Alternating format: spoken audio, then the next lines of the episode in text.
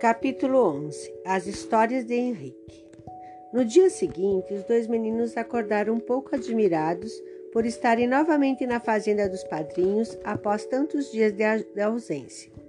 Abriram a porta do quarto e avistaram Kiko e Oscar andando de um lado para o outro, ansiosos por saberem as novidades. Foram todos tomar café. Padrinho e madrinha apareceram na sala de jantar perguntando se haviam passado bem a noite e se não haviam estranhado o colchão, pois há muitos dias não sabiam o que era dormir numa cama. Kiko perguntou com a boca cheia de pão: Conte, Henrique, onde você esteve? Não estiveram juntos? Padrinho disse com voz severa: Antes de mais nada, quero dizer que vocês fizeram muito mal. Onde se viu tirar a canoa sem a nossa licença? Quero que prometam que nunca mais, mais faz, fazer uma coisa dessas. Os dois meninos disseram quase ao mesmo tempo. Prometemos, padrinho, nunca mais faremos isso. Pode ficar sossegado. Madrinha continuou. Não mandamos contar nada aos seus pais em São Paulo porque eles ficariam desesperados. Desesperados. Mas passamos uma semana horrível, sem saber o que havia acontecido. Nem dormimos direito pois nossa preocupação era enorme.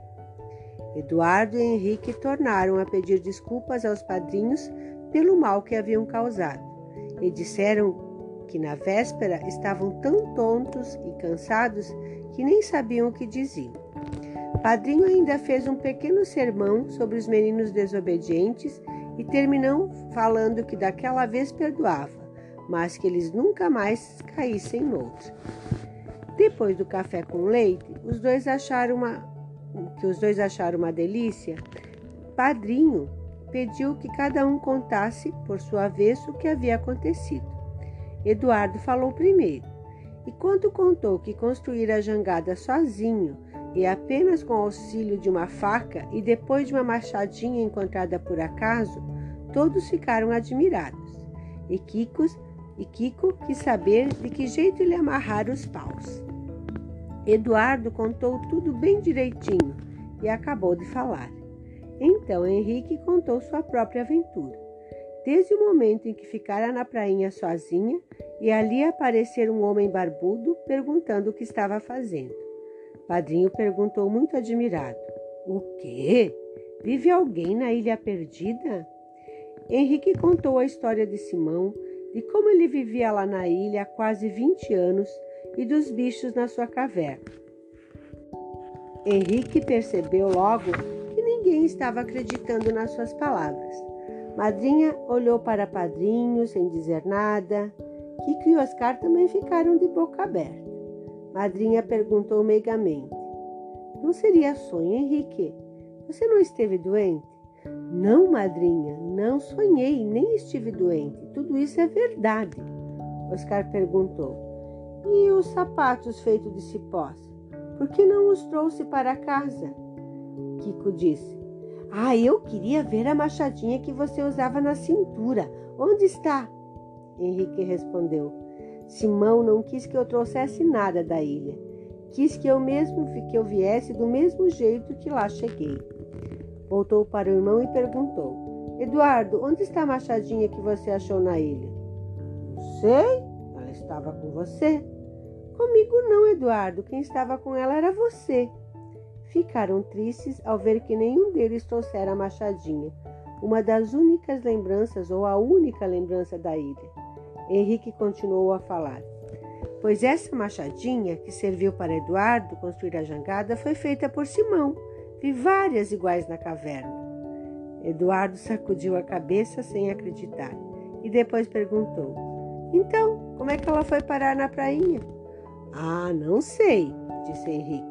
Quem sabe Simão fez de propósito. Deu um jeito de pôr a machadinha na, na prainha para ajudar você. Impossível, falou Eduardo. Padrinho pediu. Está bem, Henrique. Conte mais alguma coisa quais eram os bichos que viviam com Simão. Henrique então falou sobre os micos e a oncinha, contou como Boni vivia no ombro dele e os cinco ensinavam a pular de galho em galho. Madrinha perguntou: E o que comiam na caverna, Henrique? Comiam frutas e raízes? Ah, nós comíamos frutas, carne de capivara, ovos, peixe que Simão pescava, laranja, banana, coco, mamão, maracujá, ameixa, manga, frutas pão. Arregalaram os olhos e Kiko gritou: ah, Como vocês passavam bem! Henrique sorriu e disse: Os micos comiam pão de ló. Kiko e Oscar pensaram que Henrique estava inventando demais e Henrique terminou: Vocês conhecem aquela fruta que tem um pó amarelo, jataí? Todos sacudiram a cabeça dizendo que conheciam. Henrique continuou: Pois o jataí é chamado pão de ló de mico. Os miquinhos gostam muito. Todos deram risada. Henrique tornou a falar. Há uma árvore na ilha que dá uma espécie de fava espinhuda, pois essa fava é chamada de pente de macaco.